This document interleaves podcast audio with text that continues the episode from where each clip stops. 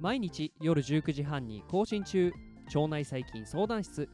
現役の研究者である鈴木大輔が腸内細菌にまつわるエピソードをお届けしております。この番組は腸内細菌研究に基づいた医療創薬を推進するメタジェンセラピューティクス株式会社の提供でお送りいたします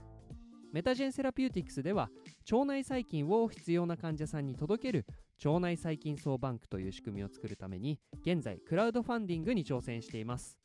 クラウドファンディングでは腸内細菌ドナーになってみたいという方や腸内細菌総バンクのサポーターを募集しています。ぜひご支援ご協力のほどお願い申し上げます。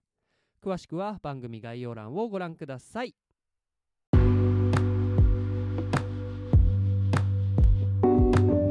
ということで本日はエピソード284、えうつ病指導シリーズも第12回となりました。今回もですね、うつ病の患者さんに特徴的な腸内細菌として、えークリボテラ属菌とクレブシエラ属菌のお話をしていきたいと思います。え前回の論文では、え腸内細菌の中でもアリスティアリスティペス属菌の、えーアバンダンス存在量が増加して一方のフィーカリバクテリウム属菌の、えーアバンダンスが減少するということをお話ししてきました。今回のエピソードでは Journal of Affective Disorders へ2017年に掲載されたフリボテラ and Klebsiella proportions in fecal microbial communities are potential characteristic parameters for patients with major depressive disorder についてお話をしていきますこの研究では中国の上海にて集められた健康な人10名とうつ病の患者さん10名の、えー便中の 16S リボソーマル RNA 遺伝子メタゲノムデータからえ腸内細菌層の比較をしていくという研究です。え参加者の条件としては20歳から85歳の間にいて、えプロバイオティクスやプレバイオティクス抗生物質や抗心筋薬の摂取が、え過去1ヶ月に行われていないということが、え条件です、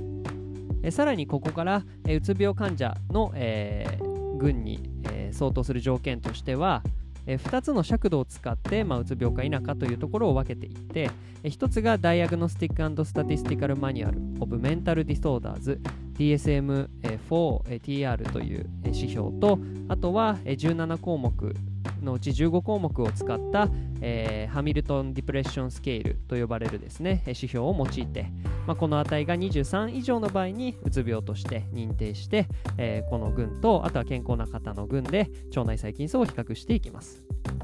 まあ、健康な方の条件としては心身ともに健康で特に胃腸の疾患を患っていなかったり、えーこの中には、えー慢性下痢や、えー便秘あとは誇張や胸焼けなど、まあ、そういう消化器に関連するような、えー症状が見られない、えーそういう心身ともに健康な方が、えー健康な方の群として、えー採用されています。で、えー各患者あるいは参加者について1日目と15日目そして29日目についての糞便を採取して腸内細菌層の変動を比較していきます。で、まあ、このハミルトン・ディプレッションスケールにおいては本来の評価尺度が17項目あるんですけれどここでは胃腸と体重減少に関連する項目を除いた15項目で評価をしていきます。まあ、このようにちょっと修正した指標を用いて腸内細菌層と密接に関係する別の要因の影響を考慮しないようにしているそうです。で主座標解析と呼ばれる、まあ、次元圧縮の、まあ、一つの手法なんですがこれを用いた、えー解析の結果、えー健康な方の腸内細菌層とうつ病の方の腸内細菌層は、えー、きれいに2つのクラスターに分かれていて、まあ、特徴が異なるということが分かりました。またですね、まあ、これだけだと、まあ、ざっくりとした理解しか得られませんがえ具体的にどのような腸内細菌が違うのかというところを見ていった結果プリボテラ属菌、クレブシエラ属菌、あとはストレプトコッカスやクロストリディウムの、え4属において優位に、えーうつ病患者の方で多い細菌として、えー確認されました。特にですねこのクレブシエラ属菌が減ることによって一貫してうつ病のスコアも減少するということで、まあ、このクレブシエラ属菌がどうやら、えー大きな役割があるんじゃないかということが考えられます。えーここまではですね 16S リボソーマル RNA による腸内細菌層全体の解析なんですが、まあここで挙げられた4種類の細菌については別途、えー糞便からの、えー細菌の定量を、え定量 PCR によって行いました。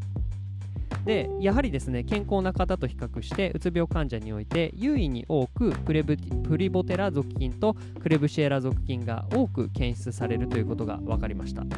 一方ストレプトコッカスや、えー、クロストリディウムについては、えー大えーうつ病患者とあとは健常の方で、えー差は見られなかったということで、まあ、特にプリボテラとクレブシアリについては、えーうつ病患者の腸内細菌において、まあ、特徴的な細菌であるということが示唆されました。まあ、ここからは考察の内容ですが、まあ、一部の先行研究では大うつ病障害患者においてプリボテラが多いことが指摘されていますしクレブシエラについては産生する内毒素であるリポタ糖がですね炎症の応答に関係するということが考えられています。またクロストリディウム、まあ、より最新の呼び方で言うとクロストリディオイデスの中でもですねクロストリディオイデスディフィシール菌はうつ病と相関関係があるということが示されています。まあ、今回はですね特に定量 PCR や、えーメタゲノム解析そして、まあ、うつ病症状との相関解析の結果からクレブシエラ属菌は、えー重要な細菌うつ病患者において、まあ、特徴づける重要な細菌であるということが示されました。まあ、前回の結果ではフィーカリバクテリウムが、えー健常者により多い細菌そしてクレブシエラがうつ病患者で多い細菌ということで、まあ、このようにですね、えー健康な方とうつ病の方においての特徴的な細菌というのが、え現在ちょっとずつですが見つかってきているというのが現状になります。ということで今回はですねうつ病患者に多い細菌としてプリプリボテラ属菌とクレブシエラ属菌についてのお話をしました。腸内細菌相談室では番組に対する感想や質問リクエストを募集しています。Twitter や Instagram、Apple Podcast や Spotify からいつでもご連絡ください。この番組はメタジェンセラピューティクス株式会社の提供でお送りいたしました。それではまた明日お会いしましょう。バイバーイ。